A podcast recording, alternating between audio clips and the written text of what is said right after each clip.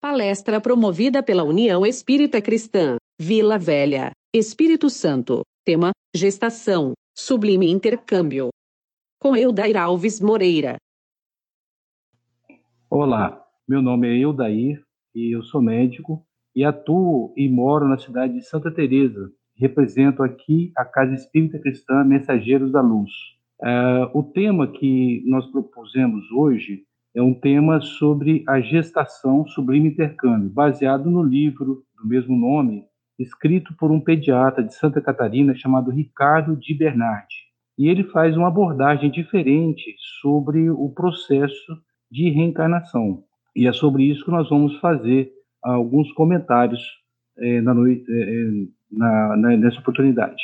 Então, eu vou começar com uma leitura preparatória do livro Pensamento e Vida, e o tema é Filhos. Nasce a criança trazendo consigo o patrimônio moral que demarca a individualidade antes do renascimento num plano físico. No entanto, receberá os reflexos dos pais e dos mestres, que lhe imprimirão a nova chapa cerebral, as imagens que em muitas ocasiões lhe influenciarão a existência inteira.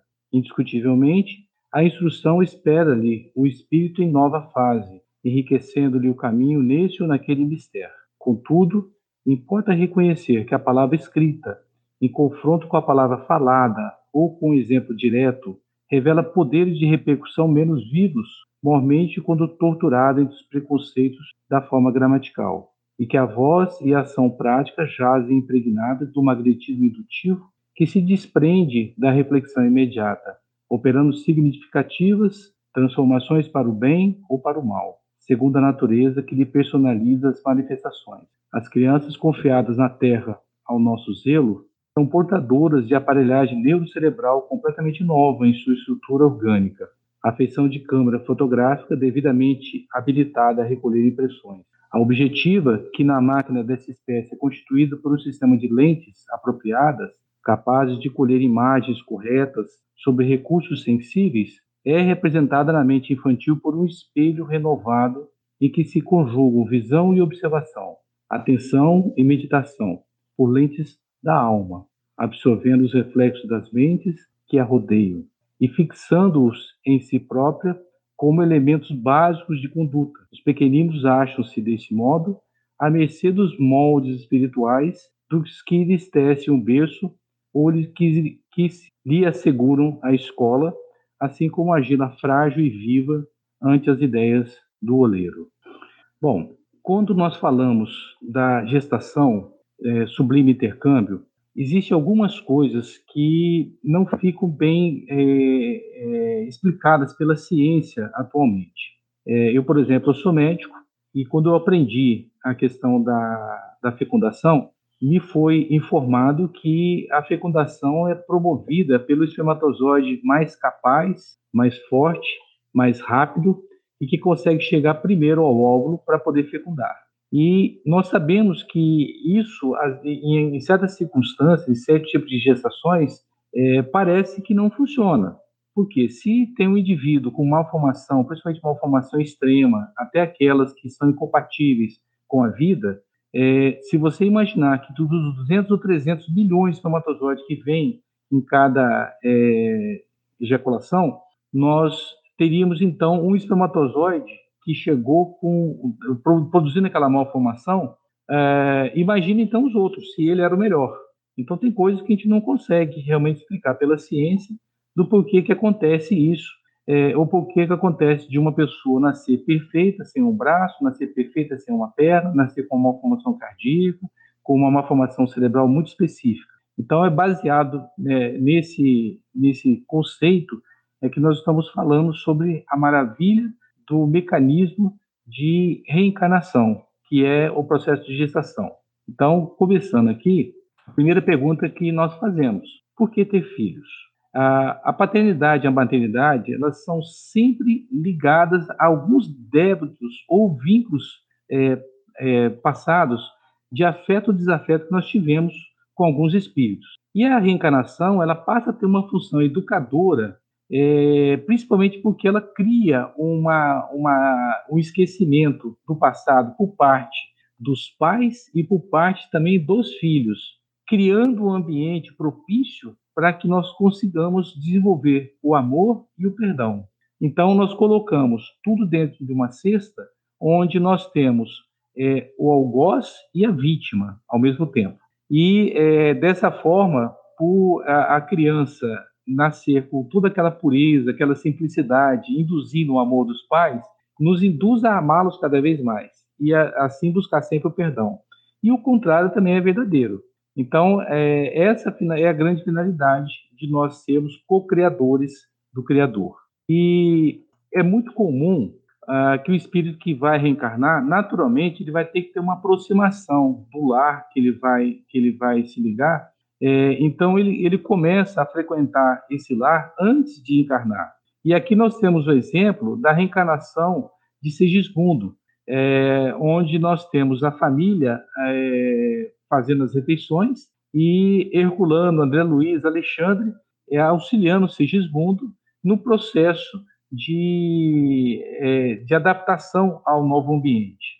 Né? Então, ali ele vai semeando os futuros laços de confiança, os laços de amor, que vai permanecer durante toda a, a sua vida. Todo esse planejamento é feito é, em concomitância com a espiritualidade. A espiritualidade ela tem um papel preponderante em grande parte das nossas reencarnações, no, principalmente no Ministério do Planejamento. E aqui está, no nosso lar, a gravura onde é, foi, foi é, esquematizada, é, onde era o Ministério da Regeneração, né, onde se prepara para o renascimento, né, na, na, isso na cidade do nosso lar.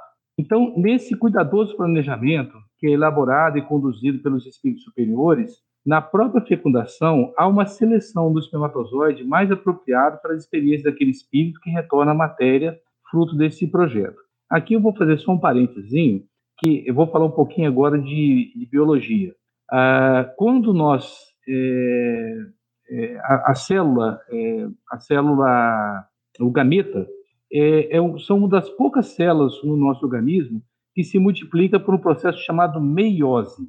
A maior parte das células se multiplica para recomposição num processo chamado mitose.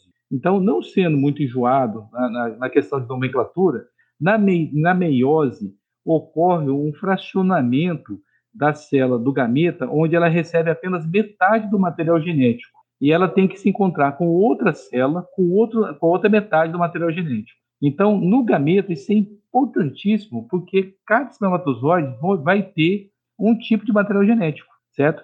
Que vai se unir ao óvulo, que vai ter a outra parte do material genético. Quando une os dois, vai criar realmente uma outra possibilidade. Então, nós temos 200 a 300 milhões de possibilidades de cada espermatozoide, que cada um é diferente do outro, para poder é, juntar e criar um corpo diferente. Então, quem determina o tipo de corpo que nós vamos ter é o espermatozoide que consegue fecundar os óvulos, o, o óvulo, na verdade.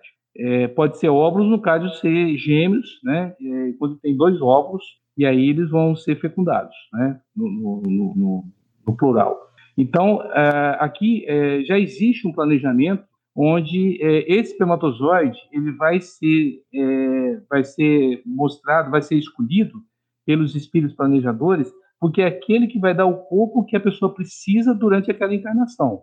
Então, dando continuidade, é, como eu falei, quando eu estudei, a ideia que se tinha é que o, o, o gameta, espermatozoide, que conseguia chegar até o óvulo, era o mais rápido, era o mais qualificado, o mais forte, o mais resistente, que conseguia chegar até o óvulo feminino. Quando ele chegava, só para vocês terem uma ideia, é, o, proporcionalmente ao tamanho do espermatozoide, o caminho que ele faz da vagina da, da, da mãe até a, a, o, terço, é, no, é, o terço distal da trompa, onde vai se encontrar com o óvulo, é mais ou menos um caminho do, de São Paulo ao Rio de Janeiro. É como se tivesse uma corrida, é enorme, é um, é um caminho enorme para o espermatozoide. Tanto é que alguns demoram até três dias para conseguir fazer esse caminho, certo? Então, é, a ciência hoje ela já está tendo assim, uma percepção de que não é o mais rápido nem o mais qualificado, e sim aquele que tem é, uma energia compatível, ou tem a sintonia compatível com aquele óvulo, para poder realmente conseguir a fecundação. É, e aí nós, vamos, nós vimos a questão da, da reencarnação de Sigismundo, e nós vamos ver sobre assistência espiritual na gestação. Isso no lar em equilíbrio. Então, todos os lares onde existe um equilíbrio psíquico, é, de paz, de harmonia, de respeito, a assistência ela se inicia quando se aproxima o espírito reencarnante. É, e ocorre-se um respeito muito grande à intimidade do casal no momento da fecundação. Eles, inclusive, são isolados, como se fosse uma aura energética de alta frequência, e ali só fica o casal. Não tem é, testemunhas de algum espírito ou de quem quer que seja. Então, é feito quase que com isolamento é, do casal naquele momento de intimidade. Então, é, estabelecendo aí uma sintonia com os mentores espirituais e evitando qualquer aproximação de entidades que não participam do processo reencarnatório. Teria só os atores, que seria o espírito reencarnante, o pai e a mãe.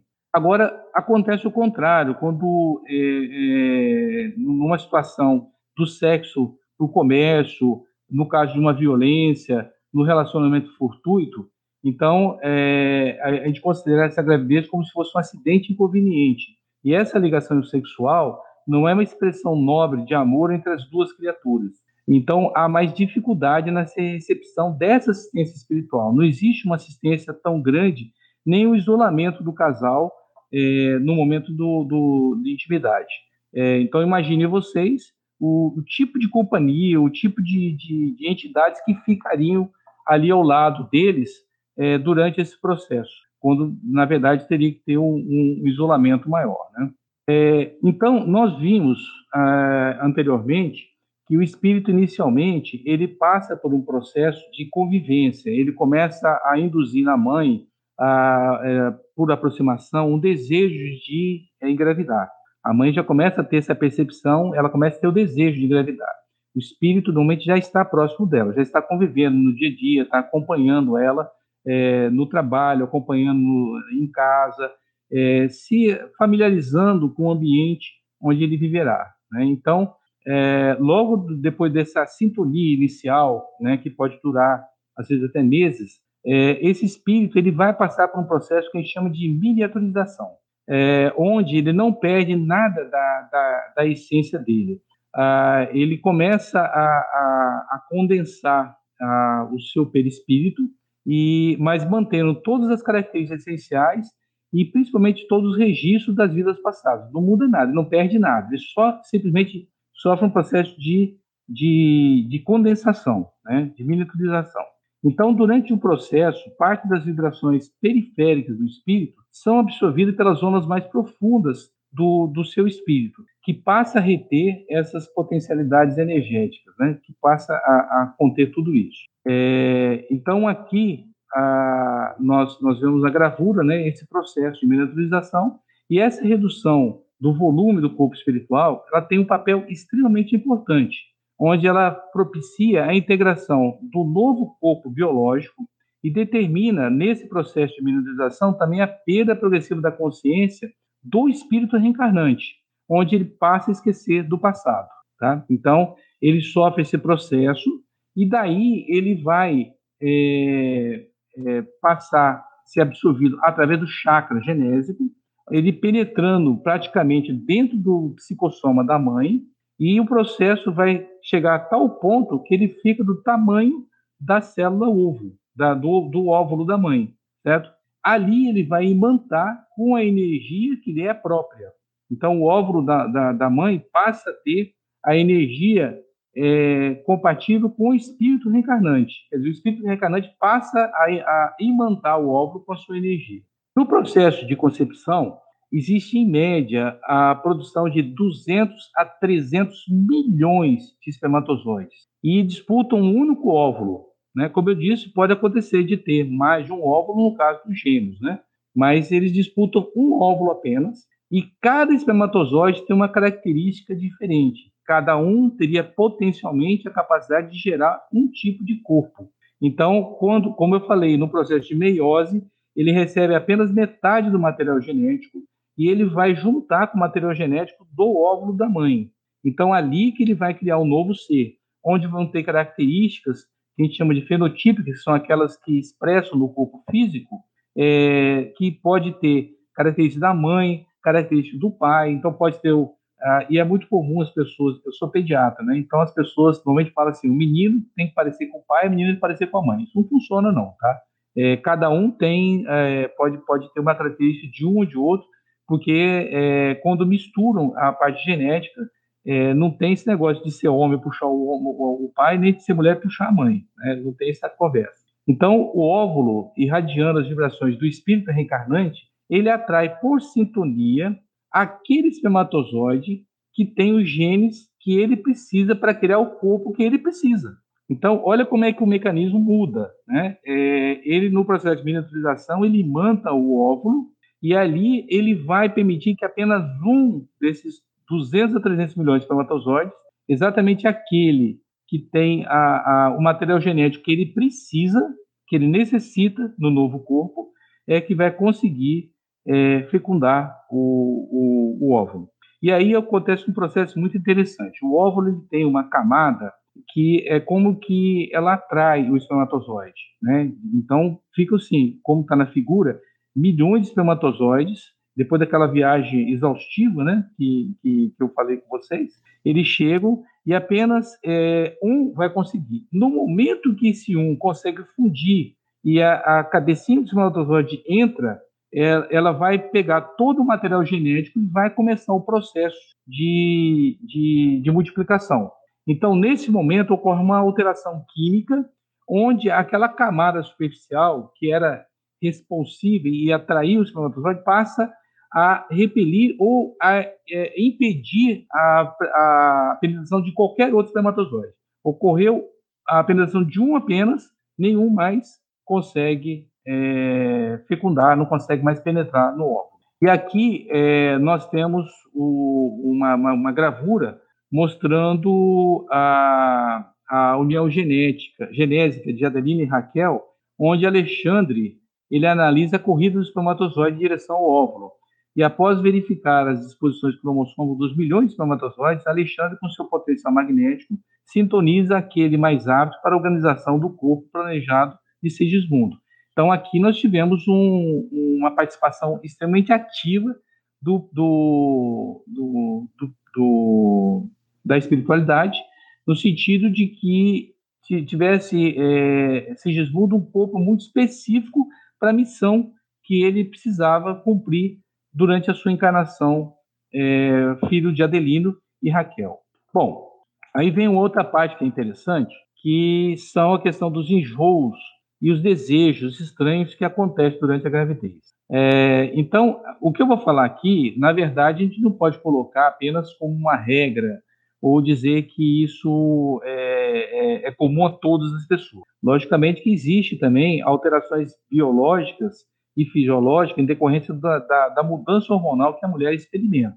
Mas a intensidade dos enjoos muitas vezes estão relacionados às diferenças ou reconhecimento inconsciente das experiências comuns vividas no passado, em decorrência dessas trocas energéticas entre o perispírito materno e o espírito reencarnante.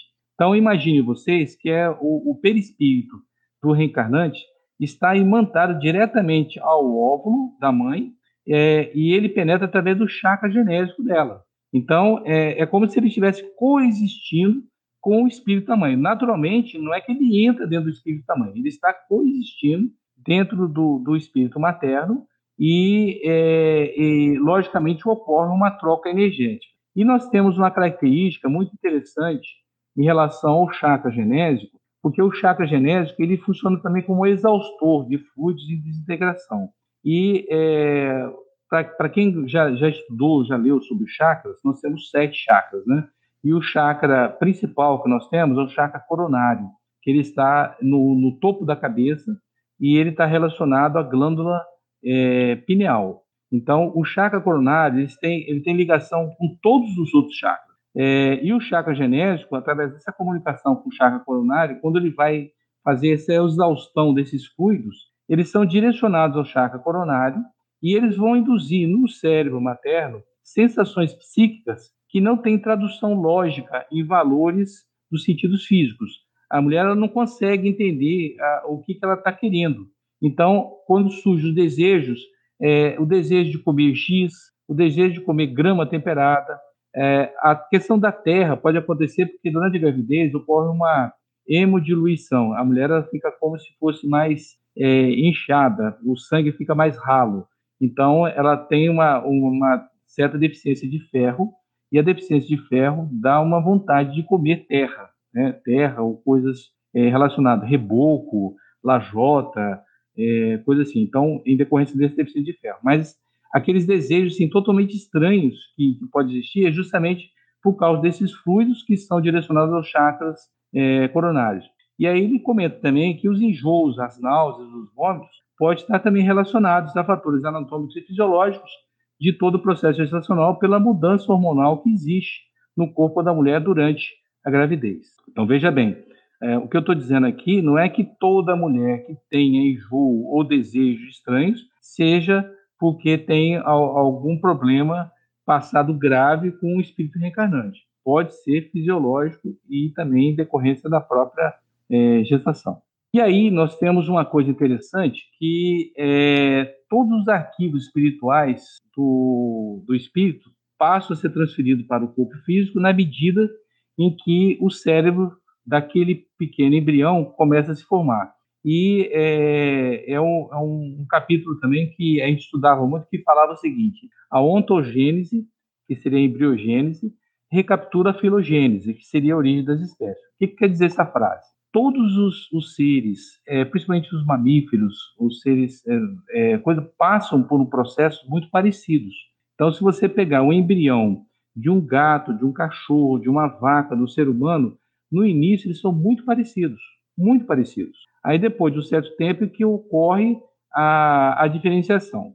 E aí a gente vai recapitular que existe um, um livro do, que, que fala como o perispírito como se fosse um modelo organizador biológico. O que, que seria isso? O perispírito ele tem como se fosse uma forma onde ele vai direcionar cada processo de multiplicação celular e de criação dos tecidos, dos sistemas, dos órgãos, de acordo com a, a cópia que ele tem é, no plano espiritual. Então, o perispírito ele tem todos os órgãos que nós temos. No perispírito tem um cérebro que funciona como o nosso cérebro. Tem os, tem os neurônios como os nossos neurônios. Tem estômago, tem baço, tem fígado, tem todos os órgãos que nós temos. Exatamente, só que num, num, numa, num, num tipo de, de, de plano diferenciado do nosso material. Mas ele tem todo o processo. E é, quando ocorre essa fecundação, é uma coisa que a ciência tem dificuldade de explicar, porque ela fala que a, a, a multiplicação das células é como se fosse aleatória ou cumprisse no coisa. É uma coisa quase impossível você imaginar a perfeição que é, e a criança com 20 semanas já está totalmente formada e com uma rapidez enorme. Você imagine criar um corpo tão perfeito como nós temos, é, numa rapidez tão, tão grande, com a multiplicação é, é, acelerada. Então, na verdade, isso aí é capitaneado pelo perispírito do espírito reencarnante. Ele coloca como se fosse é, um organizador energético de todos os processos que acontecem. Então, por isso que essa ontogênese, a embriogênese, ela recapitula a filogênese e vai determinar exatamente o corpo é, como é, geneticamente estava programado inicialmente. Então, todas as experiências vivenciadas pelos seres estão gravadas tanto no espírito como fisicamente se acha presente nos reflexos e instintos biológicos. É, vamos dar um exemplo. É, o, o, instinto é um, é um tipo de, de, inteligência rudimentar, mas ele é, como eu disse, rudimentar porque ele está presente, principalmente naqueles seres é, inicialmente mais primitivos que nós. Vamos dar o um exemplo do, do, daquele pássaro, pássaro chamado João Graveto. O João Graveto ele não tem treinamento, ele não tem, os pais não ensinam o filhote a fazer um ninho. E o ninho ele tem um, um, uma estrutura extremamente complexa de ser feito. O filhote, assim que ele se, se, é, se é, isola dos pais, que ele se é, toma sua vida autônoma, é, ele passa a, a, a, fazer o ninho e depois que ele faz o ninho, que ele vai procurar a companheira para ele. Então, é, ninguém ensina ele a fazer o ninho, já está instintamente gravado no seu perfil. Nós temos várias situações, reflexos instintivos gravados no nosso, no nosso é, perispírito e, consequentemente, vai também para o nosso cérebro. É, então, tudo aquilo que nós aprendemos passa a ser incorporado ao patrimônio do ser e agora nós passamos a ter aquele automatismo fisiológico. A diferença que nós temos é que a cada encarnação nós temos que adaptar à condição de, de onde nós estamos encarnando. Então, pode ser países diferentes, pais diferentes, costumes diferentes, línguas diferentes. Então, a infância ela serve justamente para você criar a adaptação para você é, viver naquele ambiente. Então, por isso que o instinto ele vai até um certo ponto e toda criança tem que é, aprender aquilo lá. Por exemplo, você poderia ser um exímio é, ciclista numa encarnação e na outra você tem que aprender a dar bicicleta de novo. Você poderia ser um, um exímio linguista, conhecedor de coisas, mas você tem que aprender a ler e a escrever a cada encarnação que você faz. Então, o instinto ele dá apenas aquela base. Depois nós temos que desenvolver na infância a, a, a, todas as coisas que nós necessitamos para poder viver naquele ambiente. Tá?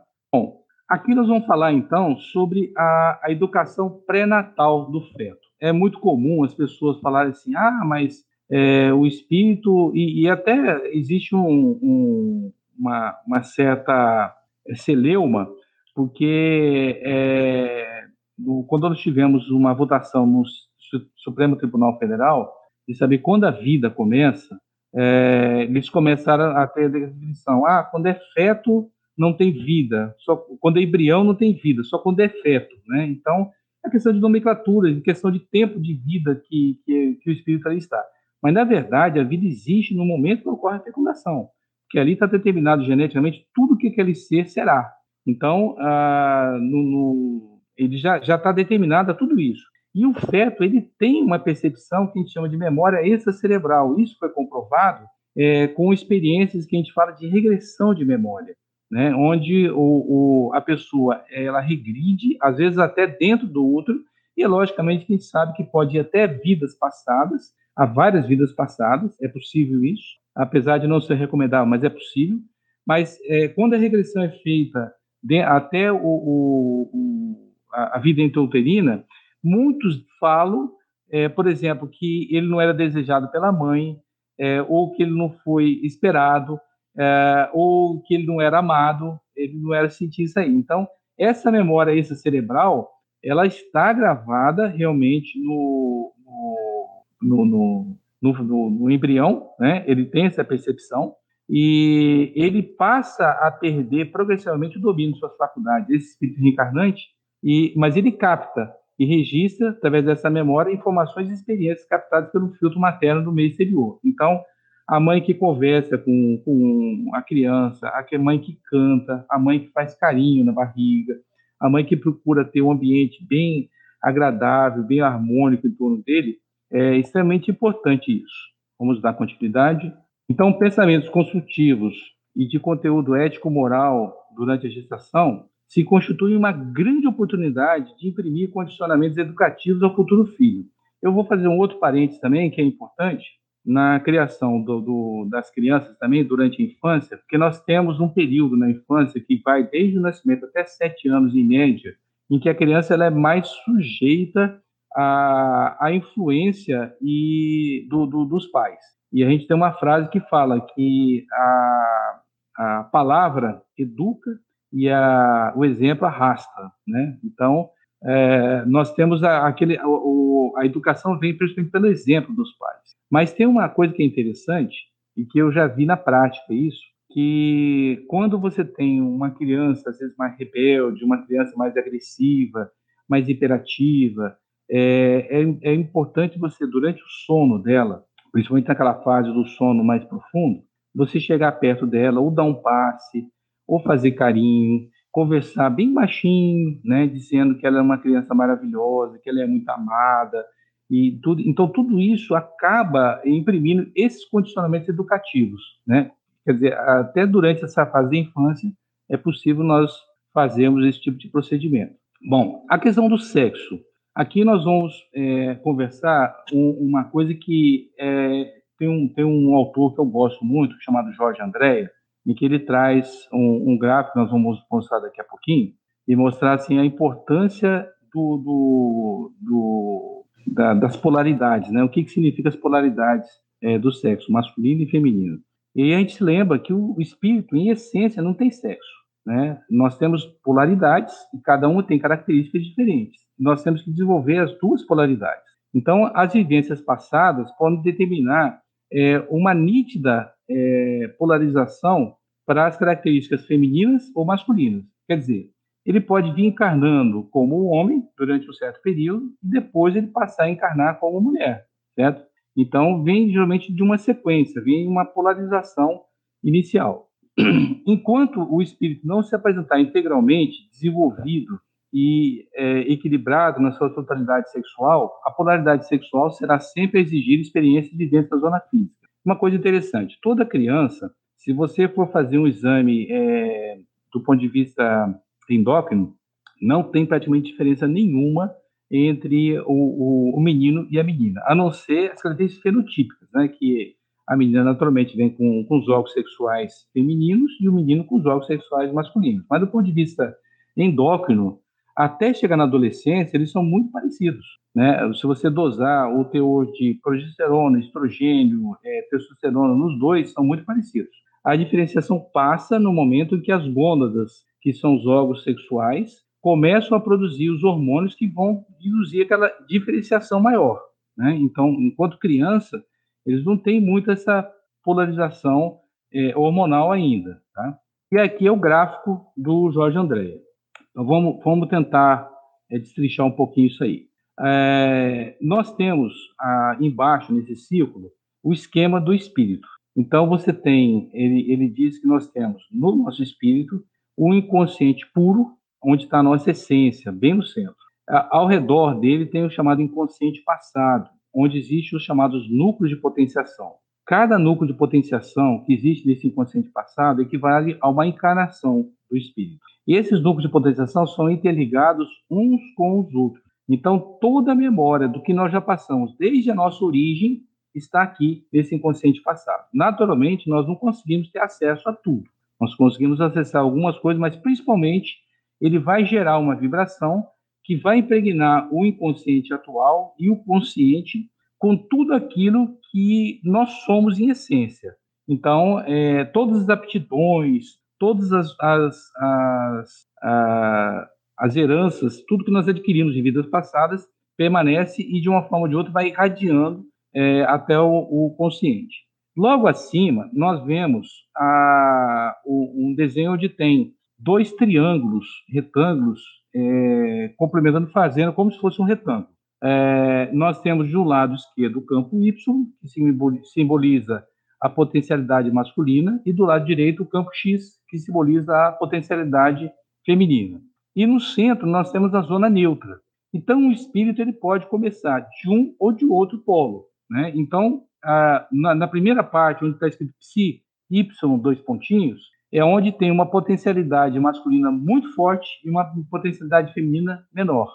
E assim vai ela diminuindo a potencialidade masculina e aumentando a feminina, até chegar na, na zona central, onde a potencialidade masculina é muito parecida com a feminina.